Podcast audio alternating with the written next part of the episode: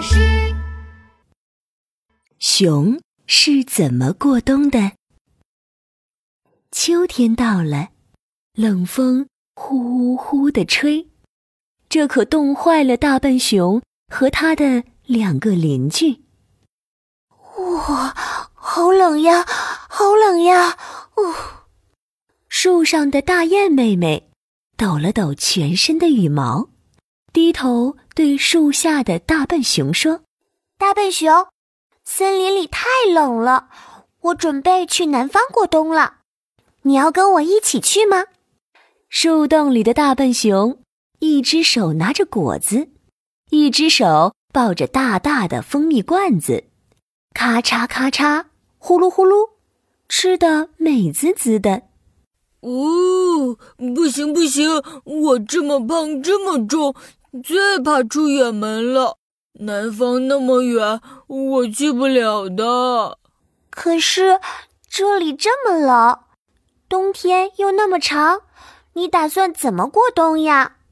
这个呀，嘿嘿嘿，我大笨熊当然有过冬的秘密武器了，你就放心吧。大笨熊得意地拍了拍胖乎乎的大肚子，说完。又朝嘴里扔了一个大果子，咔嚓咔嚓的吃了起来。这时，大笨熊的另一位邻居小田鼠正扛着一篮子花生，吭哧吭哧的走了过来。哎呦哎呦，大笨熊，你怎么还在吃东西啊？小田鼠放下花生篮，和大笨熊打招呼。你从夏天到现在，每天都在吃吃吃吃吃吃，你的肚子都大得像大球了。你还是和我一起赶紧存点吃的吧。大笨熊摇摇头，呼噜呼噜的喝了一口蜂蜜。呜，不用不用，我才不用存东西吃呢。好吃的现在吃了就好了嘛，嘿嘿嘿。可是现在都吃完了，到了冬天你吃什么呀？小田鼠叉着腰，严肃地盯着大笨熊。他要告诉大笨熊，不提前准备好吃的，在冬天是一件很可怕的事情。大笨熊，我跟你说哦，冬天可什么吃的都没有。现在不赶紧存一些吃的，到时候可是要饿肚子的。听了小田鼠的话，大笨熊笑嘻嘻地摸着自己圆滚滚的肚子说。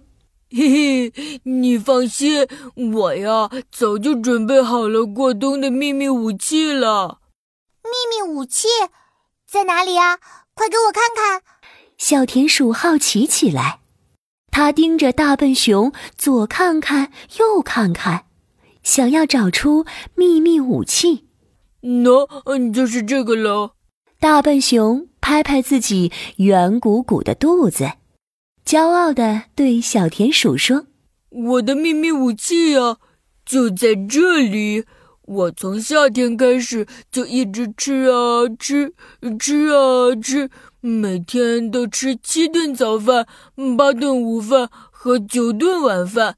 现在呀，我肚子上圆滚滚、胖乎乎，累积的脂肪呀，可厚可厚了。”小田鼠跳上大笨熊的肩膀，伸长胳膊，摸了摸大笨熊的大脑门儿，说：“大笨熊，你没发烧吧？吃进肚子里的东西怎么可能当做冬天的粮食嘛？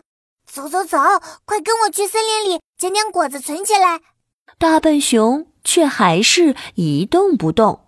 他笑嘻嘻地说：“你别担心，我们熊呀，到了冬天是要冬眠的。”小田鼠第一次听到“冬眠”这个词，它挠了挠脑袋，疑惑地问：“哎，冬眠是什么？一种面吗？很好吃吗？”大笨熊扑哧一下笑出了声。他说：“冬眠呀，就是在整个冬天都呼呼大睡。我们熊呀，可以一次睡四个月，甚至更久呢。”小田鼠惊奇地睁大眼睛说：“哇，睡那么久！可是你们睡着的时候不会饿吗？”大笨熊摆摆手说：“不会，不会，我们熊冬眠时，体温会下降四度左右，心跳也会慢下来，这样身体里消耗的能量就会很少。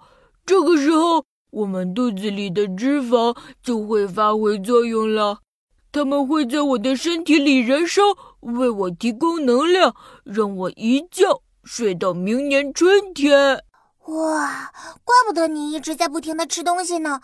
那，那我下次见你是不是要到春天啦？小田鼠问道。